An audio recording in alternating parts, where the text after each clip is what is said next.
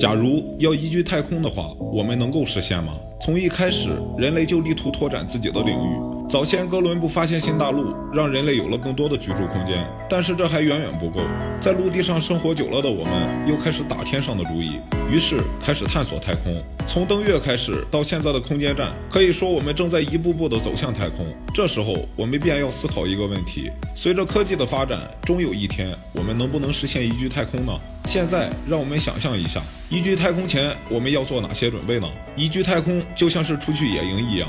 我们要带好自己的装备，首先就是保证我们能活着的食物和水，其次就是我们的生活用品和住所，比如说帐篷。